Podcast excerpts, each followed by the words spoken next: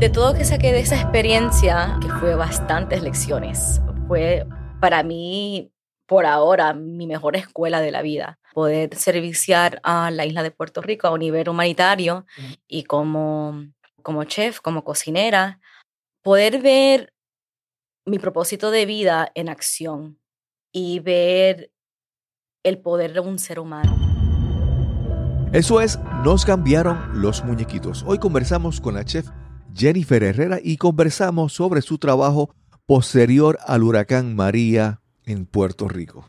Comencemos.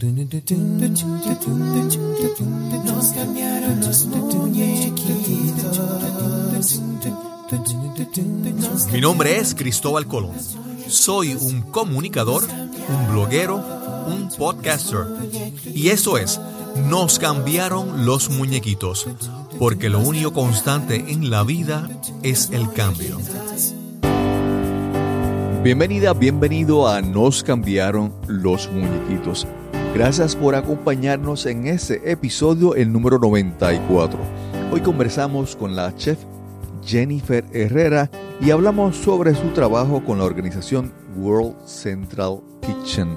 Desde septiembre del 2017 hasta junio del 2018, esta organización sirvió unos 3.7 millones de comidas a los afectados por el huracán María en Puerto Rico.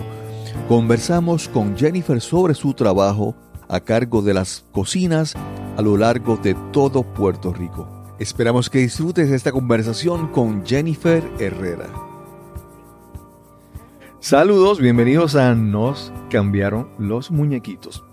Hoy vamos a tener una entrevista que va a ser, además de interesante, yo espero que sea sabrosa que apele a muchos sentidos. Hoy conversamos con Jennifer Herrera. Jennifer es una chef que conocí hace poco, pero tiene una historia muy interesante y esa historia la vamos a descubrir hoy conversando con Jennifer. ¿Cómo estás, Jennifer? Súper entusiasmada de estar aquí presente con ustedes y su bella audiencia. Muchísimas gracias.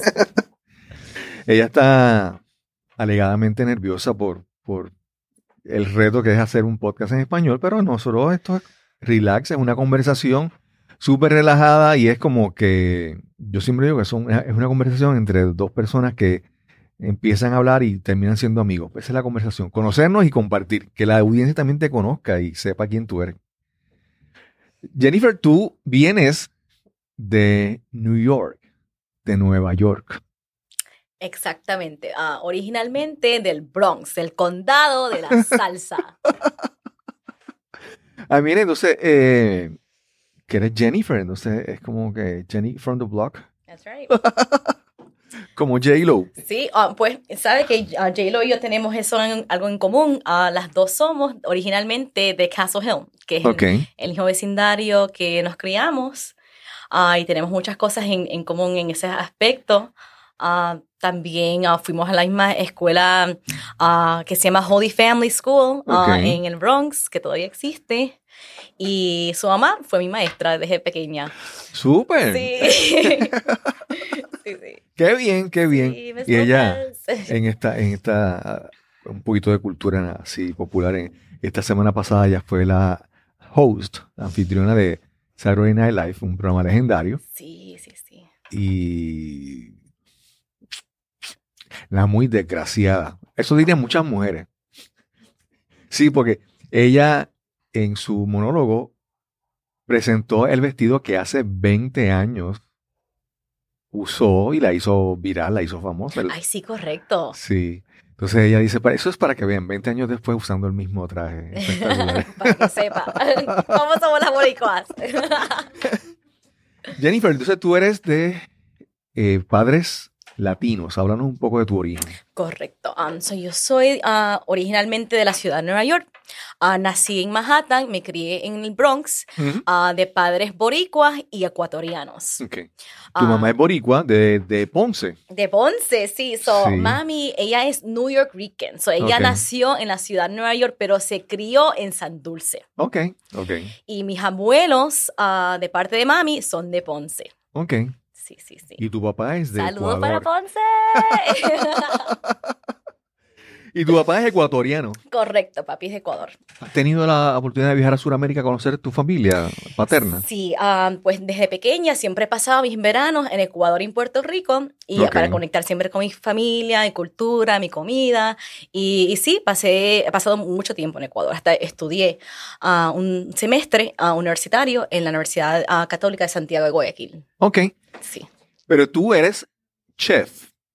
¿Por qué decidiste estudiar esto? Pues, ¿de dónde comienzo? Um, pues originalmente uh, mi inspiración de ser chef fue por la gran cocina criolla de mami. Okay. Uh, desde bien pequeña, mami siempre para mí era como una bruja buena en su cocina, en su caldero. Siempre hacía unas magias que podía unir a familiares, amistades. Y cuando mami cocinaba era como que salvaba el mundo.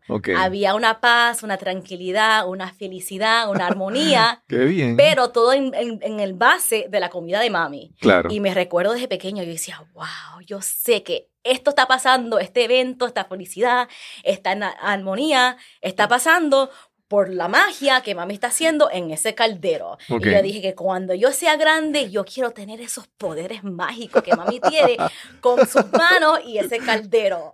Qué bien, qué bien. Y de esos, de esos platos mágicos, ¿cuál tú dices, recuerdas como que no, no, ese era el verdaderamente el que transformaba el, el plato mágico que a ti te encantaba que ella hacía? Ay, es que tienen tantos. Ay, ay, ay, quiero decir, de todos, de todos, de todos, el arroz con andures. Ok. Sí, sí. Mamá mía hace el mejor arroz con andules en el mundo. qué bien, qué bien. Y entonces en época navideña, eso es, ese es como que el plato principal de, la, de la celebración navideña. Sí, sí, sí. Entonces, por, por lo que tú veías que tu mamá hacía con la cocina, tú decidiste entonces estudiar. Correcto. ¿Dónde estudiaste? Yo estudié ah, en el Culinario Instituto de América. Puedes decirlo en inglés si quieres. Sí, uh, es el Culinary Institute of America en Hyde Park, New York. Ok. So, es a dos horas norte de la ciudad de Nueva York. Okay. So, estudié ahí artes culinarios y negocio de administración. Okay. Uh, y también estudié en el French Culinary Institute y ahí estudié uh, repostería y panadería. Ok. No podía escogerlo, lo, lo, lo, amo todo, lo hago todo. Me imagino que era alta repostería, postres así bien sofisticados. Sí, en que les traje un poquito también para que prueben un poquito de, la magia mía detrás del horno y la cocina. Qué bien, qué bien. Pero entonces, eh, estudias eso y comienzas tu carrera en Nueva York. Correcto. ¿Cómo? Háblanos sobre tus inicios profesionales. mis inicios ah, profesionales o de empresaria comenzó uh, por parte de mi abuela, de parte de papi. mi abuela uh, Hilda Saona. Hola, abuelita. so, mi abuelita, parte de papi, ecuatoriana, ella emigró a los Estados Unidos en los 60 Vino, aprendió inglés, se puso a trabajar en factorías y hacer todo lo posible para toda la familia. Y con eso se hizo empresaria y comenzó con su primer negocio de catering. Que se llamaba en ese tiempo The Tropicana o La Tropicana. Ok. Y ese espacio, um, el edificio todavía existe y está localizado en el sur del Bronx, en Hunts Point y Southern Boulevard. Ok. Y ahí uh, ella tenía el tercer piso de un edificio bien antiguo Ah, en que el tercer piso ella rentaba ah, para hacer todo tipo de eventos de fiestas, de quinceañera, que de bodas. eso era mi vida. Cada fin de semana era un party. Wow. Jueves, viernes, sábado, domingo, yo estaba encargada que de bartender, que de limpieza, que siendo capias, juveniles, porque en el segundo piso de ese mismo edificio, abuela tenía un otro negocio que se llamaba The Party House, que era como prácticamente un mom and pop de un party city. Sí, sí. So, uno rentaba el tercer piso para hacer el party y el segundo piso tú buscabas las, las invitaciones, los juveniles, las capias. En Puerto Rico dirían bien embelequera, bien inventiva, bien creadora, bien emprendedora. So, de, de, de, todo ese, de esa magia de abuelita, me inspiré a ser emprendedora. Okay. Pero entonces cuando terminas de estudiar, te lanzas a trabajar con con, en algún restaurante o empezaste a tú hacer tu propia empresa? Yo comencé a hacer mi propia empresa primero. So, mi ruta, yo primero ah, aprendí de mi abuela a ser empresaria, trabajar los fines de semana con abuelita. Y después de eso, en, en el colegio, uh, estudié en Cardinal Summit High School en, en, el Bronx y ahí fui que los, los fines de semana y um, y, durante los veranos trabajaba en restaurantes en la ciudad de Nueva York. Y ahí estudiaba como asistente o intern, hacía unos stages. Y ahí estudiaba y, cocinaba y trabajaba los dos, uh, comida salada o comida culinary y repostería. Claro. Hacía los dos. Y me enamoré, me enamoré de la cocina inmediatamente. Um, y trabajé haciendo eso por, por muchos años. Uh, me lancé a los 21 años como empresaria y trabajé como chef personal. ¿Cómo se llamaba en ese, en ese, en, ese momento tu invento, tu proyecto? ¿Cómo se llamaba? Era yo nomás uh, chef personal, era chef privada. trabajaba como chef privada para diferentes familias en los Hamptons, en, Nueva York. Y eso me dio la habilidad de poder viajar y vivir con mis clientes por diferentes partes del país. ¡Wow! ¡Qué bien! ¡Qué bien! Sí, bien. Qué bien. Súper agradecida esa experiencia. ¿Y estuviste entonces cuánto tiempo en Nueva York trabajando con, con tu proyecto? Ah, estaba trabajando por tres años como chef personal. Ok. Sí. Pero entonces tú llegas a Puerto Rico. Vamos a hablar un poco sobre las circunstancias en las que tú llegas a Puerto Rico, mm, no de visita como vacaciones, ¿verdad? Sino de una manera más extendida. Háblanos sobre eso. Um, por supuesto. So, uh, yo me mudé a Puerto Rico, ya va a ser tres años, este 30 uh, de diciembre. Y me mudé uh, después que terminé la universidad. Okay. so terminé la universidad, me mudé a Puerto Rico inmediatamente, el mismo mes, con mi pareja, Alex Merino, mi querido esposo, hey baby. so sí, la compañía de él um, creó una, oficina satélite, se mudó para acá porque es bilingüe y después que terminé la universidad decidí ah, mudarme y a Puerto Rico y comenzar nuestra nueva vida de, de casado ah, aquí en Puerto Rico. Y con eso ah, yo trabajé para una compañía que se llama The Ritz Carlton. Y el hotel The Ritz Carlton en Carolina, en San Juan. ahí trabajé como un Voyager. So, hay un programa en, en Marriott International, que se llama el Voyager, que es prácticamente un programa ah, que es casi como una universidad adentro de Marriott International, que te da la habilidad de firmar un contrato y te hace cross-training. So, tú puedes ah, hacer un aprendizaje de diferentes tipos de departamentos por toda la, industria hotelera. Y, en diferentes países. Ah, Diferentes localidades. Exactamente, pero en el mismo hotel. So, tienes la habilidad de, de, trabajar como cocinera, como ingeniera, como en el espacio de contabilidad, uh, de ventas.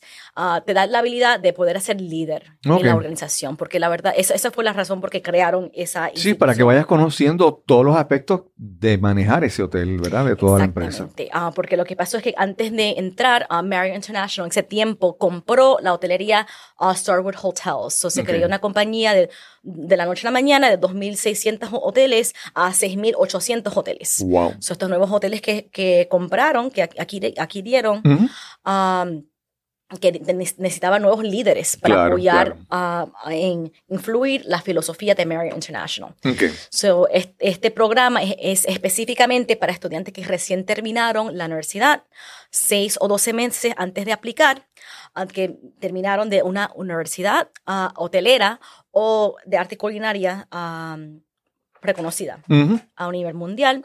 Uh, fui, apliqué, la única posición que estaba disponible era de ventas y yo que nunca he trabajado un trabajo de oficina en mi vida, yo dije, me echo para allá uh, porque yo me prometieron que seis meses adentro de, de, de la aplicación iba a poder escoger Um, mi especialidad, que es la cocina. Si yo dije, me, me, meto en venta, trabajo en una oficina, me pongo un sub, busco la manera, pero en seis meses yo me he hecho para la cocina.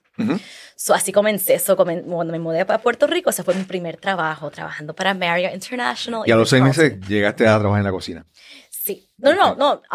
ni a seis meses llegué, uh, porque en, um, a, llegar, uh, porque yo, yo comencé unos meses después que llegué, no, no comencé automáticamente. Okay, ah, pero en comenzar, comencé mi, primer mes en, el, en, el, hotel, en que fue una experiencia inolvidable, bien bonita, porque comenzando un nuevo lugar, desde cero, donde en verdad yo no conocía a nadie en San Juan, ¿sabes? toda mi familia está en Ponce y para comenzar desde cero no, no conoces a nadie y conectarte con una compañía, una cultura donde tú te sientes tan acogedora y con familia, yo dije, wow, you qué, qué, suerte la vía. Claro. Y en ese un mes, los gerentes me, se enamoraron tanto de mí y yo de ellos que me mandaron para México para recibir un entrenamiento más profundo de ventas, porque en ese tiempo la, el hotel de Ritz Carlton en México era el hotel que tenía más ventas de toda Latinoamérica. me mandaron allá para aprender las herramientas que iba a aprender para traerlo a Puerto Rico. Okay. Y me mandaron la semana del huracán Irma. O sea que tú fuiste para allá esa semana del huracán Irma, saliendo de Puerto Rico para México. Correcto. Wow. Sí, y fue una experiencia. ¿Y cuánto tiempo llegaste a estar en México cuando ah, pasó eso? Yo me quedé una semana en México. ¿Y regresaste? Y regresé. en ese tiempo era, era el huracán Irma, ¿verdad? Y en tiempo que mi esposo estaba en, mi prometido incentivo, pero mi esposo ahora estaba en Puerto Rico con el huracán Irma, yo estaba en México con un terremoto. ¡Wow! Sí. Sí, sí. Y entonces decides regresar por, por la complicación del, del huracán o ¿Por qué decides eh, regresar a Puerto Rico? Ah, yo regresé porque yo fui nomás ese tiempo para hacer el entrenamiento que necesitaba. Ah, era solamente un entrenamiento de una semana. Ok. Correcto. Pensé que iba a estar más tiempo allá en México. Sí, sí, sí. Y entonces, cuando regresas a Puerto Rico, te encuentras con el huracán María. Correcto. Uh, cuando regresé, um, vine automáticamente a apoyar a muchos refugios um, del huracán Irma. Okay. Apoyarlos a, en el hotel ah, mismo del Ritz y después vino el huracán Irma, que para mí fue en verdad mi primer huracán que yo he pasado en mi vida. Yo nunca he pasado un, huracán en mi vida. pasé Sandy en Nueva York, que en verdad no era nada comparado al huracán Irma, pero prácticamente yo y mi esposo, porque ah, en ese tiempo éramos nuevos aquí, nunca, you know, teníamos... Ah, una experiencia de practicar o prepararnos. So, decidimos prepararnos lo más posible. Y hicimos eso después de, del, del huracán María, ¿le, te afectó mucho a ti, a, tu pareja en tu casa o, cómo fue?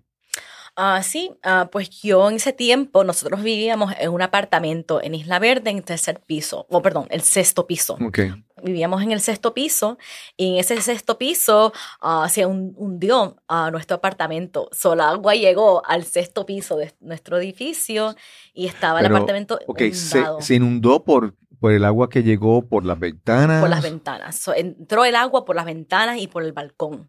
Wow. Sí. Wow. Y entonces, tú trabajaste con, luego del huracán, eh, dando apoyo a, las personas afectadas, con un proyecto que, quiero que, que me hables un poco más sobre eso. Después del huracán, entonces, ¿cómo, ¿cuál fue tu trabajo? ¿Cómo, cómo fue eso? Ah, pues después del huracán me levanté el próximo día estaba en mi balcón viendo ah, o buscando la vista que siempre tenía ah, hermosa uh, de, de, Carolina, de Piñones, del Yunque, del aeropuerto, y a ver que lo que vi frente de mí no parecía el, Puerto Rico que, que, yo siempre conocía desde pequeña. Y a mí me entró como un tipo de, de, de voz que me, entró como una, una voz y una sensación materna de querer hacer algo. Sentí esa mañana como yo me convertí la hija de Borinque y la mamá de Borinque al mismo tiempo. Y que algo me pasó a mi hija y alguien tiene que pagar. Se tiene que hacer algo. Yo no puedo estar aquí de mujer bonita en mi balcón, con mi edificio, en la playa con los brazos cruzados cuando allá, afuera de este edificio, está pasando algo. Yo no sé exactamente qué está pasando, qué pasó, pero se tiene que hacer algo. Claro. y precisamente sentí ese propósito de querer hacer algo y fue exactamente lo que hice. Me habías hablado de que participaste entonces con este grupo que se llama World Central Kitchen. Correcto. Del famoso chef José Andrés. Sí. ¿Cómo, cómo, conectaste con, con, este proyecto, con esta gente?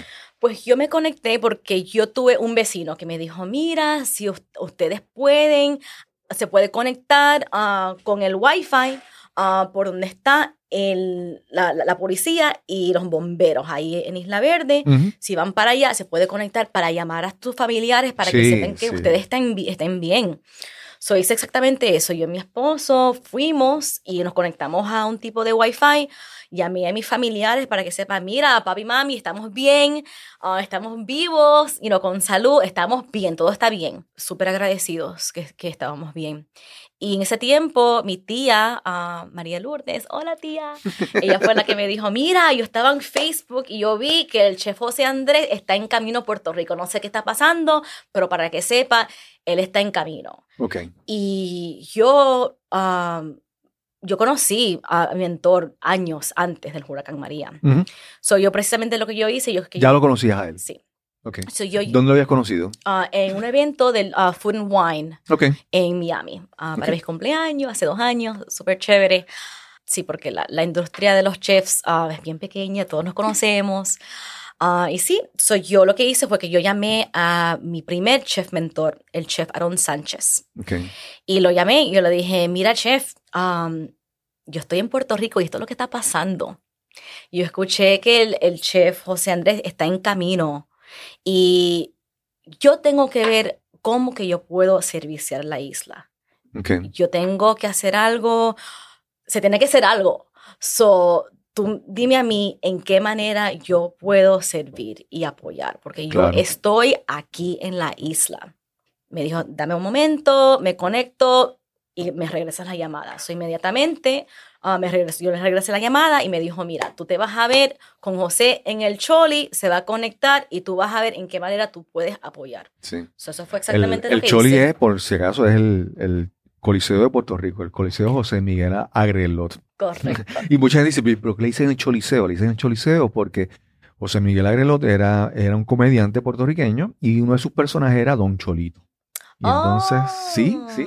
Por eso le dicen el Choliseo, porque es el Coliseo de Puerto Rico, José Miguel Agrelot. Uno aprende cosas todos los días. Desde pequeña, mi, apodo, papi me, me, decía su cholita. Ok, ok.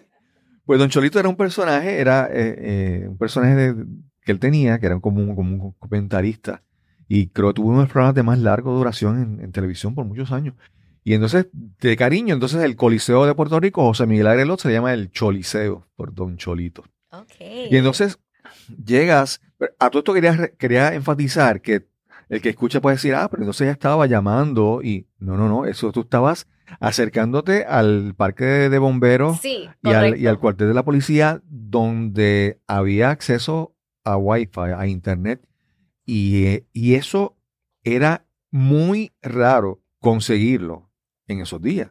Claro. O sea, para ti eh, tuviste esa, fortuna de estar cerca de ese sitio, en Isla Verde. Día. Sí, pero en muchos sitios en Puerto Rico por día no había ningún tipo de comunicación. Meses. Sí, yo recuerdo que yo lo que hice es que yo escribí una nota en, un papel diciendo todo, y lo hice en inglés y español, todos mis amigos de Facebook, eh, pasó el huracán, estamos bien, obviamente no tenemos electricidad y todas esas cosas, pero estamos bien y podemos manejar todo. Y lo que hice fue que le tiré una foto a esa, esa hoja y cuando tuve la oportunidad de conectarme en algún momento, en vez de sentarme a escribir, simplemente publiqué la foto. Para que la gente la leyera y supiera. Pero mucha gente no tenía, no tenía acceso. Yo recuerdo personas que se iban en la carretera días después, buscando por la carretera a ver dónde había señal. Y tú veías que en la autopista la gente, carros detenidos, vehículos detenidos, por montones, y la gente buscando señal para enviar algún mensaje o hacer una llamada. Y para personas que estaban fuera de Puerto Rico, esa era una gran angustia, no, no tener noticias, eso era lo más, lo más difícil, ¿verdad? Eh, te contactaste con tu mentor, chef, pero eso no era tampoco tan fácil. Y entonces llegaste al, coliseo, al choliseo. Sí.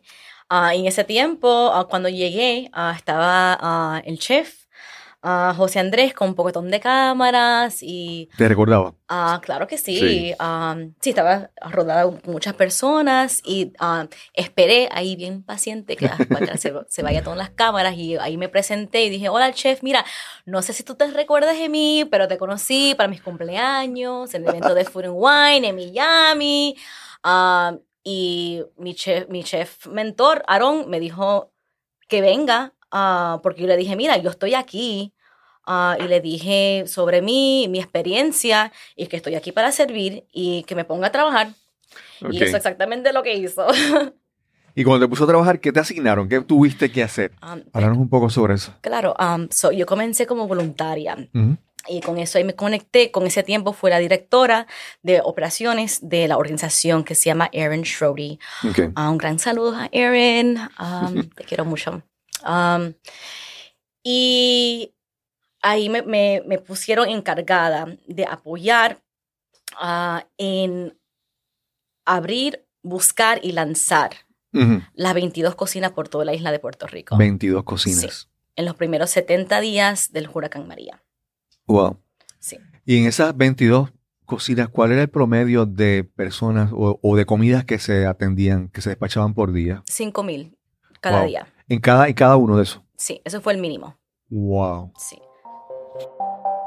Estás escuchando Nos cambiaron los muñequitos. Este es el episodio número 94 y conversamos con Jennifer Herrera. Pero montar 22 cocinas, eso no es fácil. Háblanos un poco sobre eso. Claro, ah, pues yo apoyé a los equipos de chefs y de voluntarios por toda la isla de Puerto Rico en buscar lanzar la cocina y enseñar las cocinas, clases de cocina para poder producir los 5.000 comidas al día, todos los días. Claro. Ah, fue una misión que de verdad uh, yo no lo pensé, yo no más lo hice. You know? yo, yo, yo, el, el muñequito ya estaba montado y yo tenía que nomás, you know, montarme el, el muñequito y nomás hacer. Claro. Uh, prácticamente mi misión era a las 4 de la mañana, todos los días, a levantarme, ir para el choli, coger las jipetas, llenarlos de, de comidas, alimentos y ir. ¿Y en las cocinas, las 22 cocinas, había personas permanentemente ya establecidos allí que vivían allí o no? ¿O ustedes llegaban todos los días, a, se movían a los, a los 22 cocinas todos los días?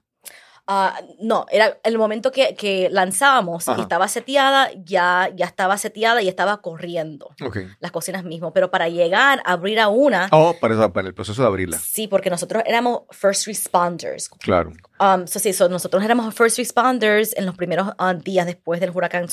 prácticamente lo que mi responsabilidad era, era conectarme uh, con. Yo viajaba ah, con estos militares uh, completamente protegida, con... Um, sí, chaleco antibalas. Chaleco antibalas, you know, metralletas, you know, puro testosterona todos los días.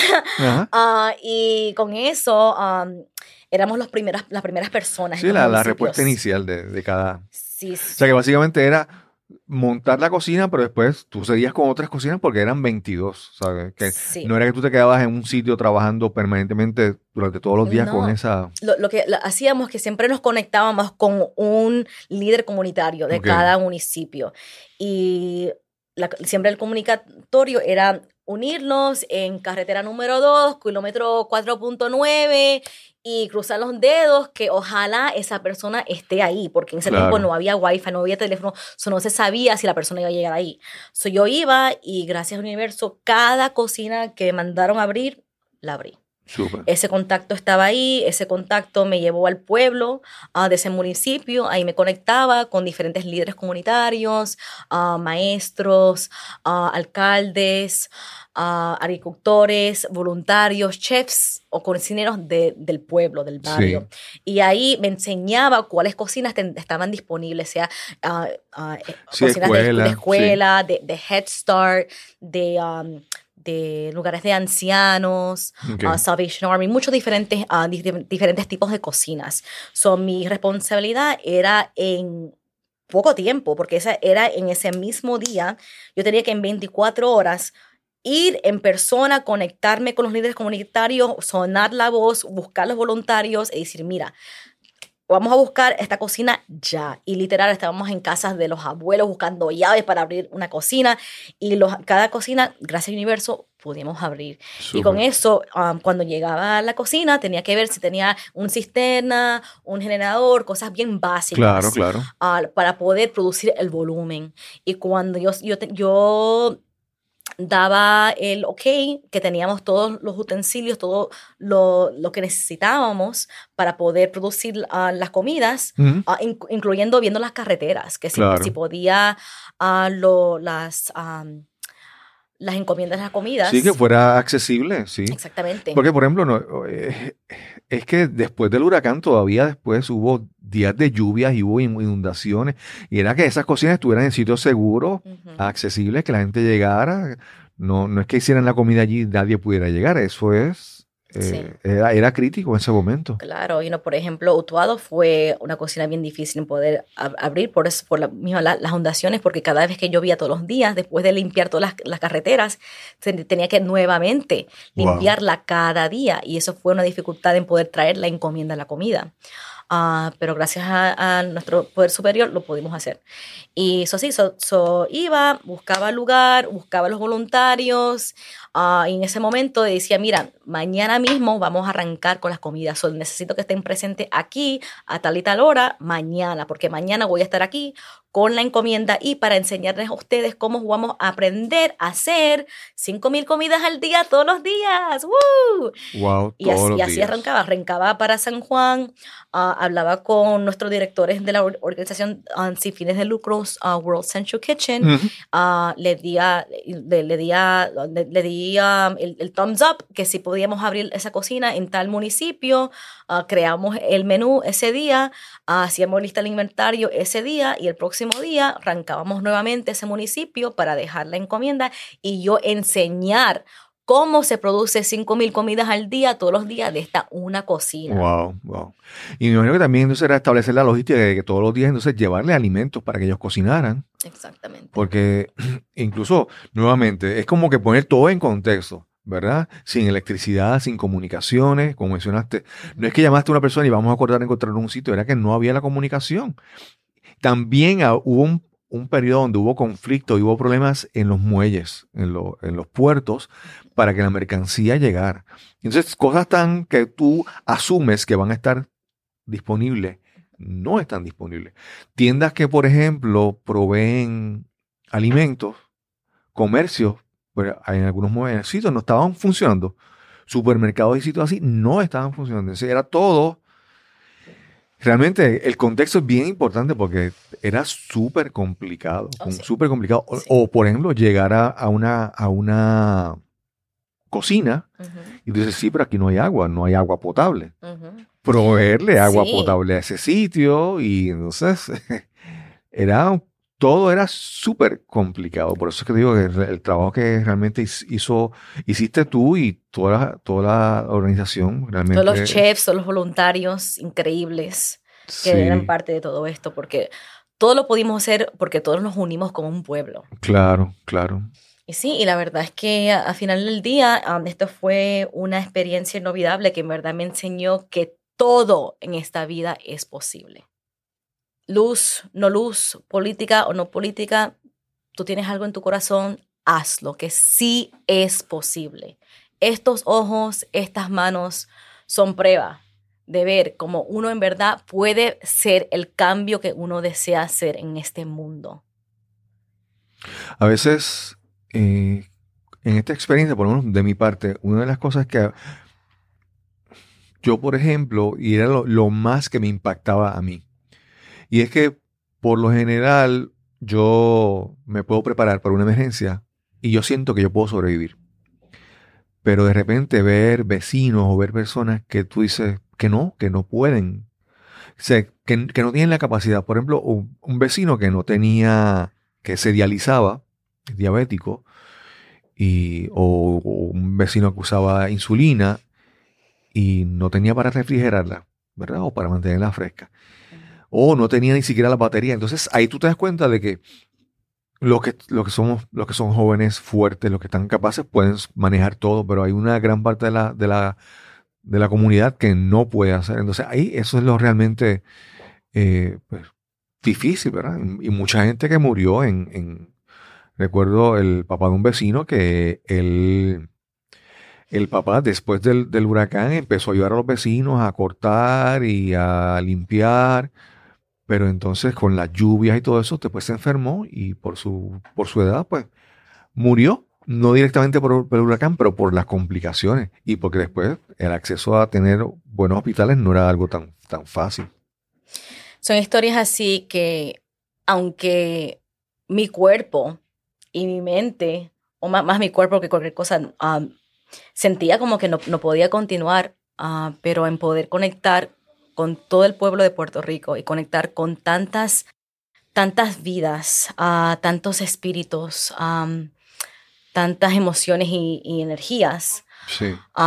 para mí fue mi alimento cada mañana, fue mi desayuno. Yo estaba parada, you know, mínimo 20 horas al día, 7 días a la semana por meses en poder producir esto, porque, ¿sabe? You know, yo, yo fui una luz y una llama y una energía para poder ah, dirigir uh, esta misión ah, con el apoyo de tantos voluntarios y chefs.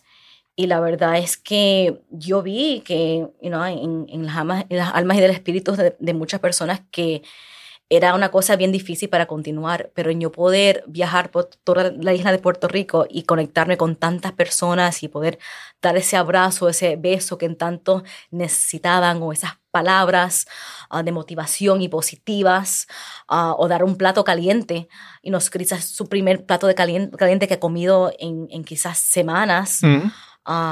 Eso a mí fue mi propio alimento de poder continuar y poder inspirar a mi equipo a continuar. Claro.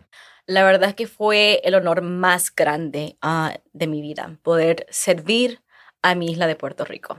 Una, fue una experiencia que Dios no quiera, que ocurre otro desastre natural y yo nuevamente voy a ser la primerita ahí en apoyar en la manera que apoyé. ¿Me cuentas entonces? Sí.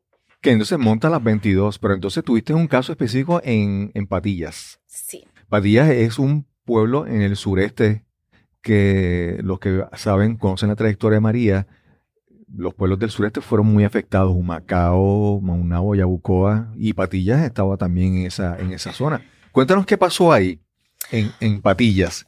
Pues en Patillas, después que fuimos y abrimos la, cocina satélite allá, ah, me dijeron que había una conexión con una emisora local.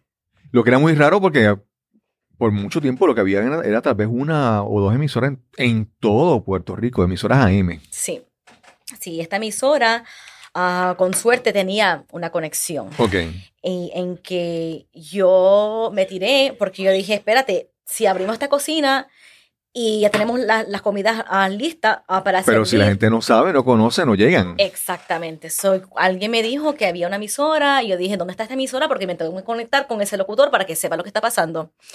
So fui y había un letrero que decía que, you know, um, era una, un lugar privado, la casa privada, la emisora privada, y habían, ¿sabes? Perro de guardias y que no. Okay. Y yo dije, pues yo tengo que hacer lo que tengo que hacer. Claro. So yo me tiré, me, me tiré sobre la verja, brinqué con los perros y todo, uh, toqué la puerta, dueño de Y los perros no te, los perros no, no, te, no te, no fueron un problema para ti los, perros o se portaron bien? Uh, en el principio un poquito, ah, pero tenía comida y con la comida, tú sabes. Brincaste la verja para llegar, entonces tocaste la puerta y llegaste. Sí, llegué y le expliqué al, al, locutor, al, le dije, mira, yo estoy aquí representando World Central Kitchen con chefs de Puerto Rico. Recién abrimos esta cocina de satélite y queremos uh, comunicarle a todo el pueblo que sepa que vamos a, servir un mínimo de 5.000 comidas al día, todos los días calientes y que estén listos para venir a recibirlas. Wow. Eso sí. entonces te dio la oportunidad y hablaron y Sí, esa fue mi, mi, primera experiencia en, en, una emisora local aquí en Puerto Rico, uh, porque sí, tenía que ser lo que tenía que ser. Claro, claro. En, en ese momento, en el, el, huracán María, yo recuerdo que por, por tal vez por semana, habían muy pocas emisoras y las emisoras, porque, por ejemplo, no hay electricidad y tú puedes correr una, una, una estación de radio con una planta de emergencia, pero es por tiempo limitado, es una planta de emergencia, no es permanente, es tal vez por unas horas, ¿verdad? Y conseguir combustible era otro proyecto. Y muchas emisoras de radio y canales de televisión se unían a las emisoras que estaban funcionando para poder trabajar porque no había, no había. Y realmente encontrar empatía en una estación de radio que funcionara fue algo Patillas fue bien especial para mí por cuestión que fue la, la primera vez que yo pude conectarme con una emisora y conectarme a conectar el mensaje y conectar con tantas personas en lo que estábamos haciendo, ¿verdad? Comunicar en español y, y compartir. Y también lo que fue bien especial para mí fue, fue conectar con los agricultores ahí, porque estaban tan agradecidos del trabajo que podíamos hacer para ellos mismos, que me dijeron, mira, tú que eres cocinera, cuando se termine todo este revolú, tú me dices todo lo que tú necesitas. Ah, esto fue en el pueblo de Cacao Alto y Conejo Blanco, una, una uh, gran, un gran beso y abrazo para el público de uh, Cacao Alto y Conejo Blanco en Patillas. fueron los primeros de todos los agricultores con quien yo me conecté en los primeros 70 días, que me decían el mismo mensaje, me decía, mira Jenny, la verdad es que estamos tan bendecidos y tan agradecidos de lo que ustedes están haciendo, claro, claro. que cuando se termine todo este revolú, tú me dices, dice lo que tú necesitas y nosotros te lo sembramos. Wow. Y cuando yo me conecté con ese mensaje, yo dije, yo voy a regresar, yo voy a regresar y nosotros vamos a hacer algo. No sé qué, pero vamos a hacer algo. ¿Cuánto tiempo estuvieron estas 22, 22 cocinas abiertas? ¿Cuánto tiempo? Uh, un total, comenzaron desde el final de septiembre hasta fines de junio.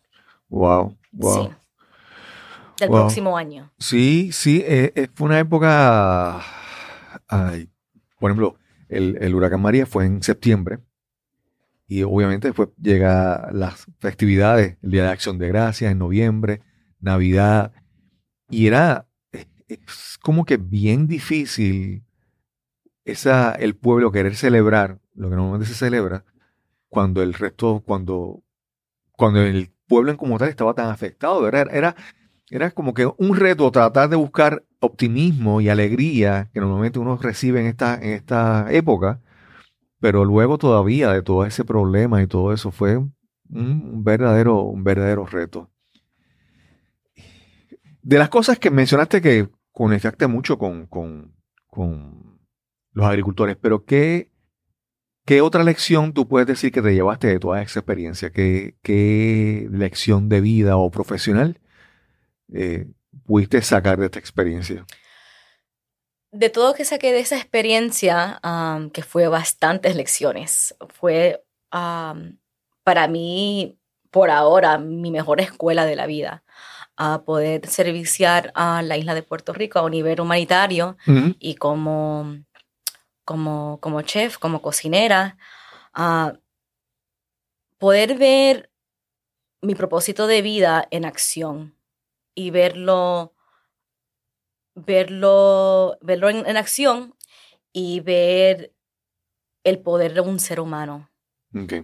Poder ver que detrás de, esa experiencia y ese... Dilo, lo puedes decir en inglés también. Ah, ese, environment. Sí, ese ambiente que... Ese ambiente. por lo menos estoy bien agradecida de, de los valores que me enseñaron mis padres desde bien pequeña, porque eso me apoyó poder ver la situación en una perspectiva bien diferente de lo que muchas personas estaban pasando.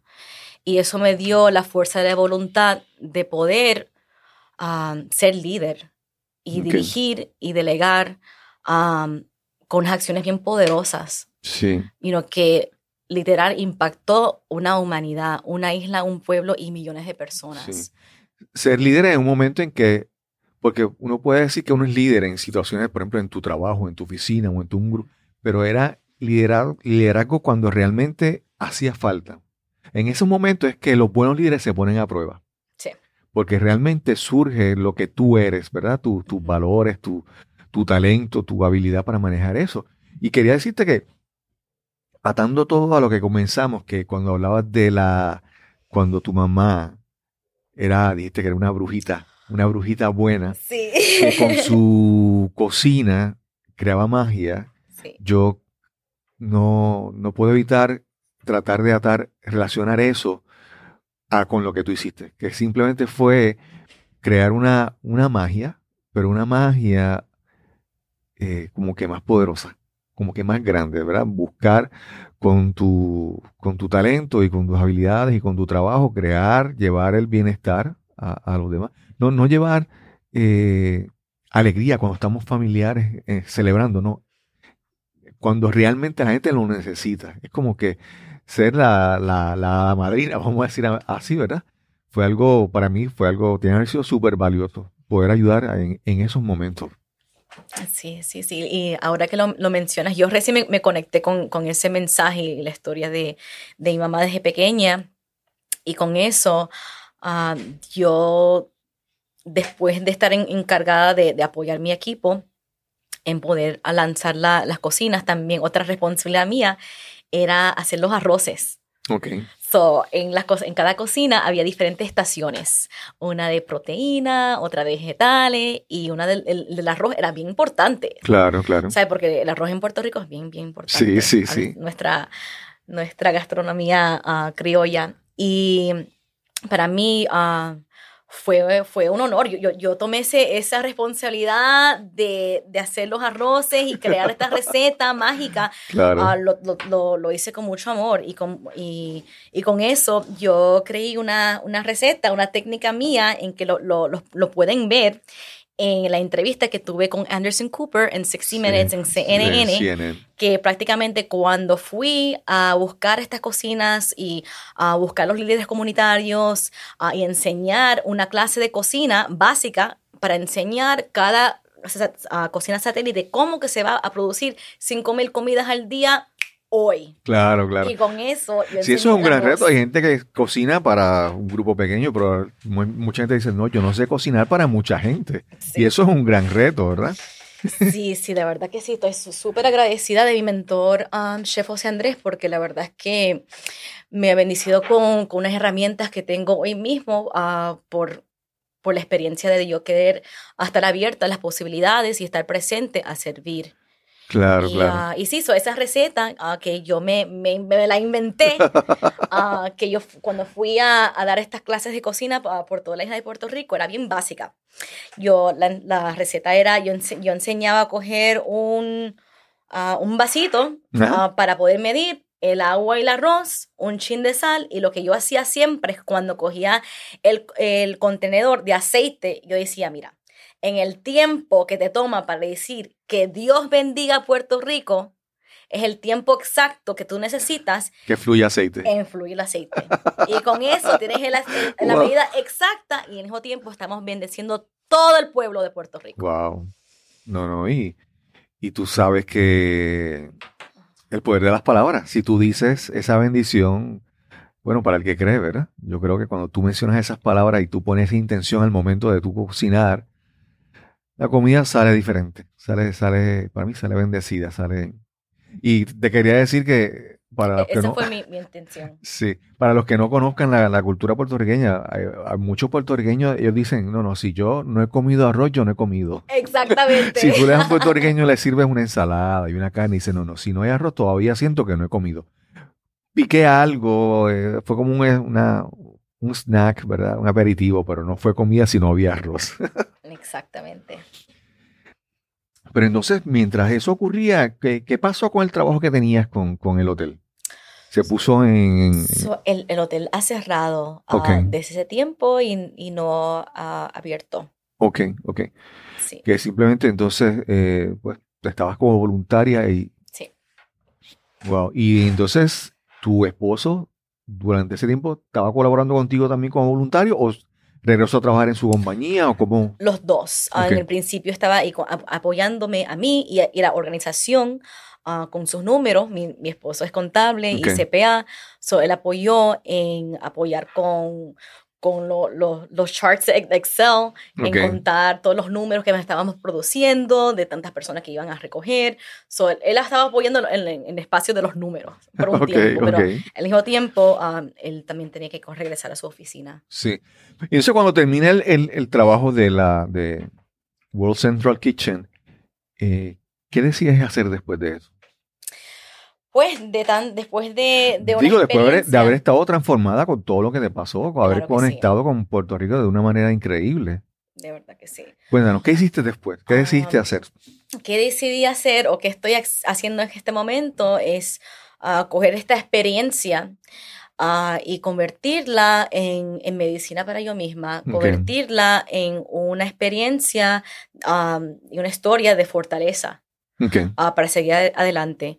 Ah, siento que la experiencia que tuve, la perspectiva que tuve o tengo de esa experiencia, me ha dado las habilidades de poder continuar mi misión a un nivel humanitario y a un nivel de alimentación aquí en Puerto Rico. So, después del huracán, ah, yo decidí quedarme aquí. Yo y mi esposo decidimos quedarnos en la isla de Puerto Rico porque decidimos, mira, nosotros somos jóvenes, milenios, um, you know, eh, educados, you know, talento joven y local tenemos que quedarnos aquí y apoyar la isla ah, después del huracán. Claro. Y decidimos quedarnos y hacer eso ah, precisamente. Ah, me inspiré un montón de todas las experiencias que tuve y los aprendizajes de continuar mi misión aquí en Puerto Rico. Okay.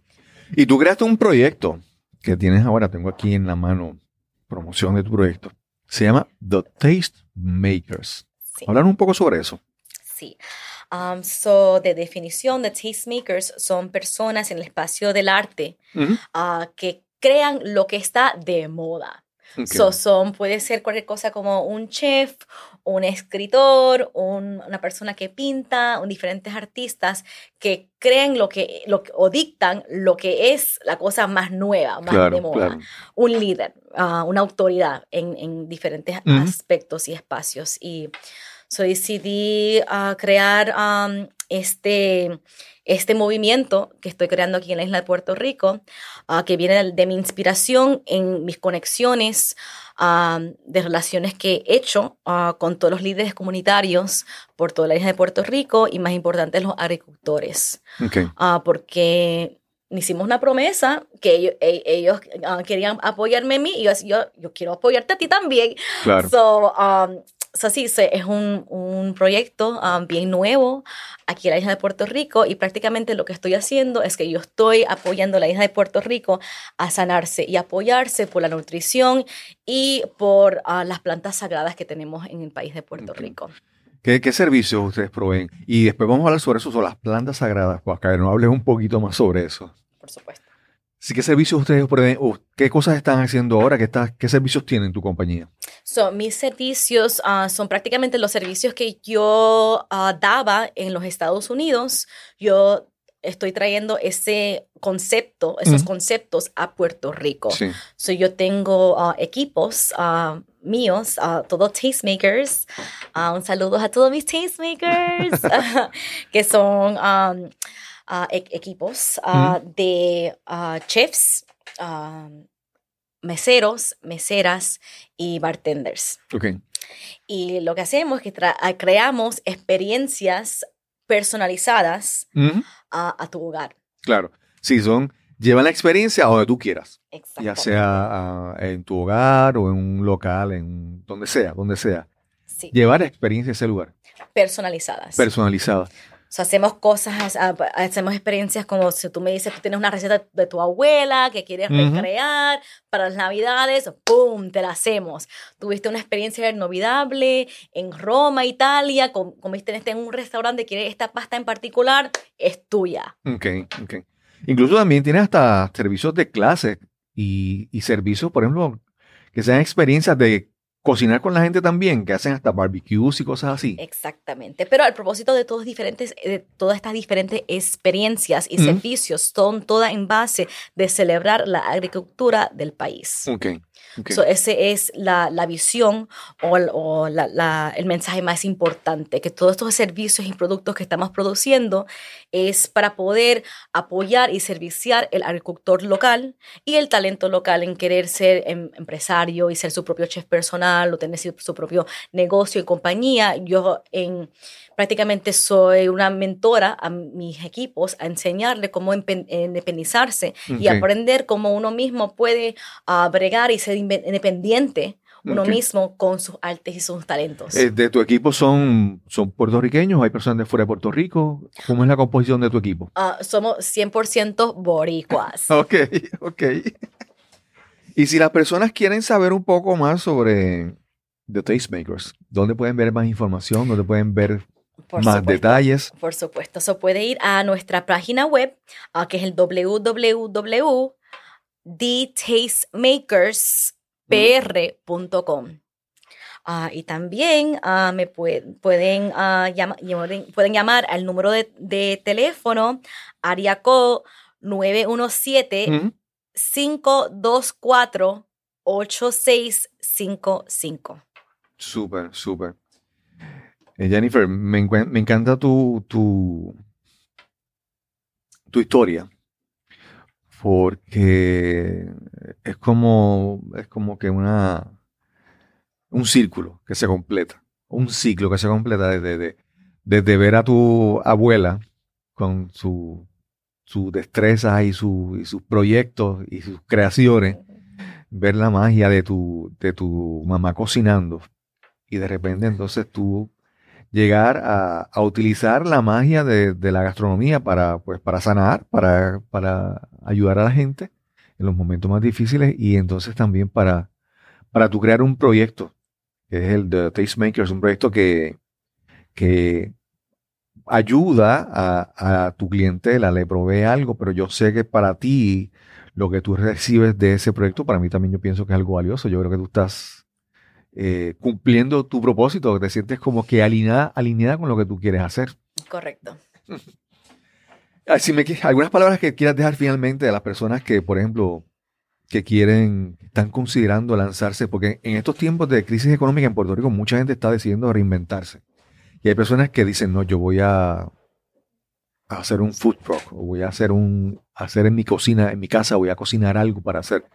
¿Qué, qué consejos tú puedes dar a estas personas que deciden comenzar desde cero un, nuevo proyecto? Que sí se puede. Se puede. Que sí se puede. Que si tienes un sueño, tienes un propósito de vida, de lo que hacemos, de, lo que lo sabemos, tenemos nomás una vida de lo que sabemos aquí en nuestro planeta Tierra. Y la verdad es que es um, nuestra responsabilidad de poder cumplir ese sueño. Y you know, viniendo de persona que comencé aquí en Puerto Rico desde cero, sin conocer a nadie en San Juan, um, ¿sabes? Sin nombre o reputación aquí en, Puerto Rico, ¿sabes? Um, tengo mi comunidad uh, en los Estados Unidos y Nueva York, um, pero aquí en Puerto Rico estoy comenzando desde cero y la verdad es que tener la bendición que para mí fue el huracán María, Ah, para mí fue una bendición, para mí fue una experiencia que me transformó y gracias al universo yo pude verlo en una perspectiva positiva ah, de poder apoyar y ayudar a los demás. Ah, me apoyó en verdad. yo siempre he sido una persona tipo promotora, tipo cheerleader, súper positiva. Toda mi vida, pues puedes preguntar a toda mi familia, siempre he sido la que, ay, ya basta, siempre tú, siempre sonriendo y feliz de la vida y qué, pero poder practicarlo y usar mis herramientas que he aprendido por you know, diferentes capítulos en mi vida y apoyarme en poder hacer ese ejemplo en acción ah, y poder ser ese tipo de apoyo Ah, sea emocional, sea ah, de nutrición, para millones de personas, para mí me ha cambiado la vida por total. Y digo, si yo lo puedo hacer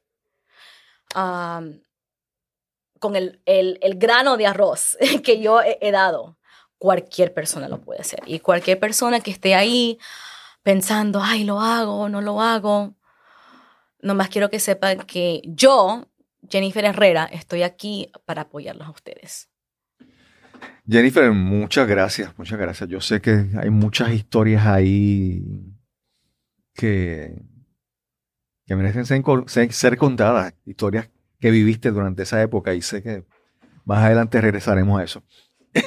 Por supuesto. Gracias por, tu, por estar aquí con nosotros y por conversar y por, por haber hecho ese trabajo que, que nuestro pueblo realmente necesitaba en un momento tan, tan complicado, tan difícil.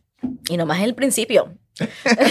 de verdad que sí. Quiero, ah, quiero saludar sí, claro, claro. Ok, so quiero uh, saludar a la bye que me parió, Edna Figueroa. Mami, besitos. Uh, a mi papá Javier Herrera.